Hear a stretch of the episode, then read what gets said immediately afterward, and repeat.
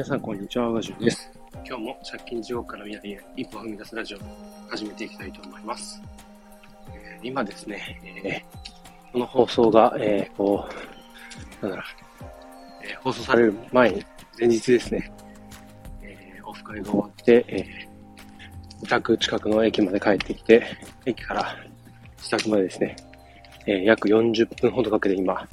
歩いて帰ってる途中なんですけど、今日は、えー、ちょっと若干雑談挟みますけども、えー、伊勢神宮の方に行ってきたんですね。で、えー、フリコ、フリーランスの学校の、えー、メンバーの方々と、まあ、交流もしつつ、いろいろ楽しんできたんですけれども、そんな中で、えー、久々に、えー、見ました。あの、何を見たかっていうと、宅発といって、えー、お坊さんが、こう、最近あまり見かくな、見かけなくなったんですけど、お坊さんが、あのー、なんか、街中街灯の端っことかに立って、で、えー、なんかこ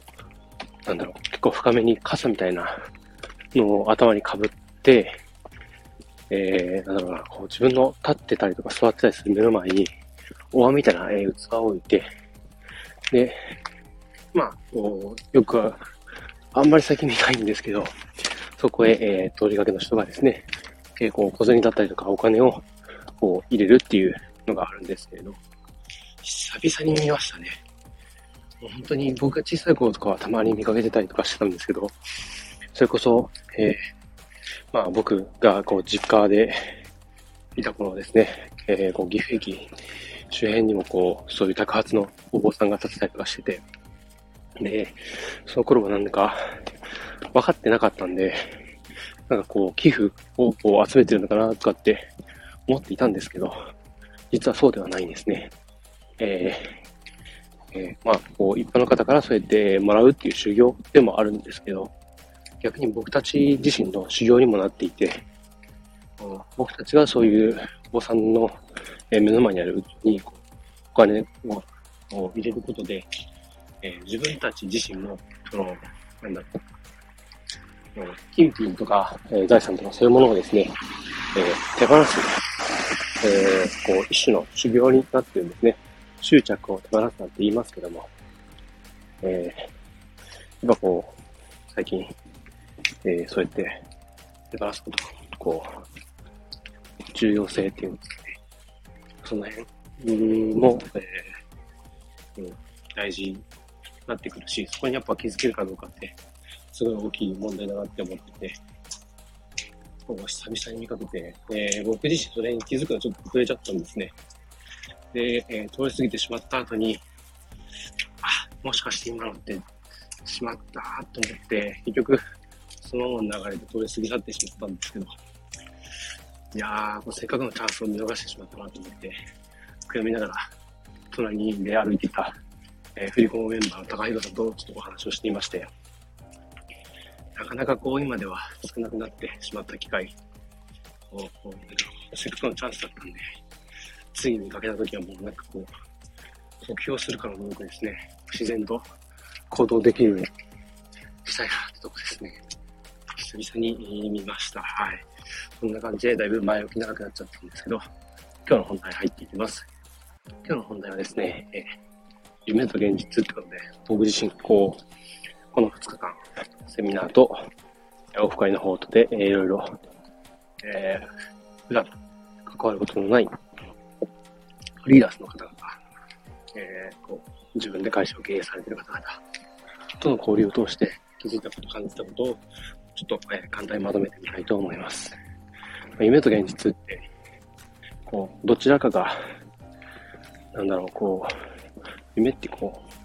寝てる時に見る夢じゃなくて、目標とか、ああなりたい、こうなりたいみたいな夢のことですね。と、まあ現実。えー、まあ、その二つってどちらかが、こう、片方に偏ってるってのはあんま良くないっていうか、どちらも大切だなと思っていて、このバランスがやっぱ崩れちゃうと、絶対うまくいかないというか、まあ何かしら、どっかでこう、まあ、立ち行かなくなってしまうっていうふうに思ってて、で、まあ、わかりやすい例で言うと、今の、えー、NFT 界隈とか Web3 界隈の人たちですね。結構こう、まあ、夢がある世界ではあると思うんですね。NFT って、まだ新しい、こう、出てきたばかりの技術で、それをまあ、いわゆるギークみたいな、こう技術敏感で、そういうのを最初に率先して触って楽しむ層の人たち、え、イノベーターとか、アーリーアダプター的な人たちですね。え、そういう人たちがこう、結構可能性を感じて盛り上がるっていうのが、今のこう日本の Web3 界隈で起きてると思うんですけど、そんな中でこう可能性を感じて、えー、なんだろうな、可能性を感じて何かしら行動を起こすっていうのは、えー、悪いことではなく、逆にすごいいいことだし、それで行動を起こせるっていうのはすごいことだと思うんですけれども、問題は、え、なんか、本来の自分の目的を見失って、NFT が楽しそうだからって言って、NFT にこう、フルコミットしすぎるっていうのはちょっと危険だなって思うんですね。もちろん自分自身がもう今までにいくつかの、えー、副業だったりとか、自分の会社を持って活動していて、実績がある、こう稼ぐためのノウハウとかマインドがあるっていう人たちだったら、まあ当然そうやって NFT に一度フルコミットしたとしても、何かあった時に、また元のこう、自分の事業とか活動に戻ってきたり、新しいことを始めていくってことができると思うんですけれど、逆にそれが慣れてない、今までずっとサラリーマンだった人たちがそういうことをするとどうなるかっていうと、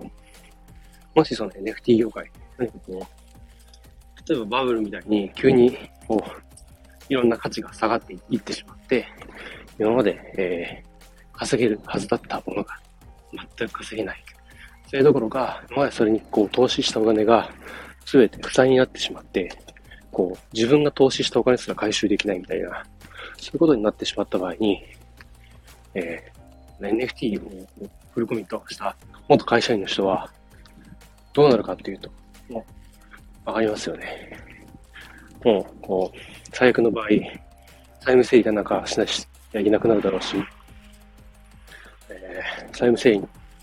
意外とみんな知らない抜け穴だと思うんですけど、税金ですね。今のこう、税率とかだと NFT とかって、すごいこう、シビアな感じで、すごい使いづらくて、下手すると本当にちょっと芝生の、多額の、こう、税金がかかってくる対象になってしまうんですけれど、税金っていうのは、お金が払えません。やっていけませんってなった時に、えー、税金っていうのは債務整理対象外なんです。だからもし、えー、こう、多額の税金を払わなきゃいけない身になってしまって、で、やっていけません。債務整理しますっていうところで、そのかかってる税金は消えないんです。自己破産の意味がないんですよね。自己破産に限らず個人再生とか、そういうの全部そうなんですけど。そういうなった時に、NFT に振り込みとしてた人たちは、どうなるかって言ったら、もう本当に、下手すると生活していけなくなっちゃいますよね。そういうの危険性もはらんでいて、から、こう、NFT とか Web3 とかっていう夢と、あと逆に、えー、自分自身が、こう、会社に頼らず一人でも稼げていく力、まあ、ある現実ですね。ここをうまくバランス取れてるかどうかっていうのが重要になってくるなっていうふうに思いました。もう、まあ今、副業とかで、えー、活動されてる方多いと思うんですけど、そんな中で、えー、自分なりに、えー、稼ぐ手段とか実績、えー、もうある程度安定して稼げてる力があるっていう人は、それはもちろん全然いいんですけど、まあ、そうじゃない人も結構たくさんいて、そんな中で F3、NFT っていう新しい夢のような、え、技術が生まれて出てきて、そこに可能性を感じて、そこにフルコミットするぞっていう意気込みとかすごいと思うんですけど、ちょっと待てよと。一旦、えー、立ち止まって、それにフルコミットしたとして、そのコミットした場合のリスクがどれほどのものか、リスク管理できていますかっていうことなんですね。だからこの辺は、やってみないとわかんないんじゃないかっていう人いると思いますけど、あの、別にやらなくてもわかる部分十分にありますし、なんだろう。こうなんか自分でやり直すことができればいいんですけど、もしその人が家族がいて、養うべき子供とか、えー、こう自分の親がいたりだとか、そういう人たちが、えー、新しい産業で稼げるから、それでやって失敗したら、自分一人だけの私も、巻き添え食ってしまうその家族なんですよね。で、まあ、なんか昭和臭いことはあまり言うつもりもないんですけど、なんかこう、やっぱり、なんだろうな、自分自身がこう、働いて、えー、こう家族を養っていったりとか、もしくはこう、逆に、えー、不要なやんないをして、えー、家計を支えていくっていうのは、こう、大事なことだし、それを、こう、安易に考えてしまうと、なんかこう、家族を大切にできてないっていうか、家族の大切なものとかいろんなものを犠牲にしてしまうんですね。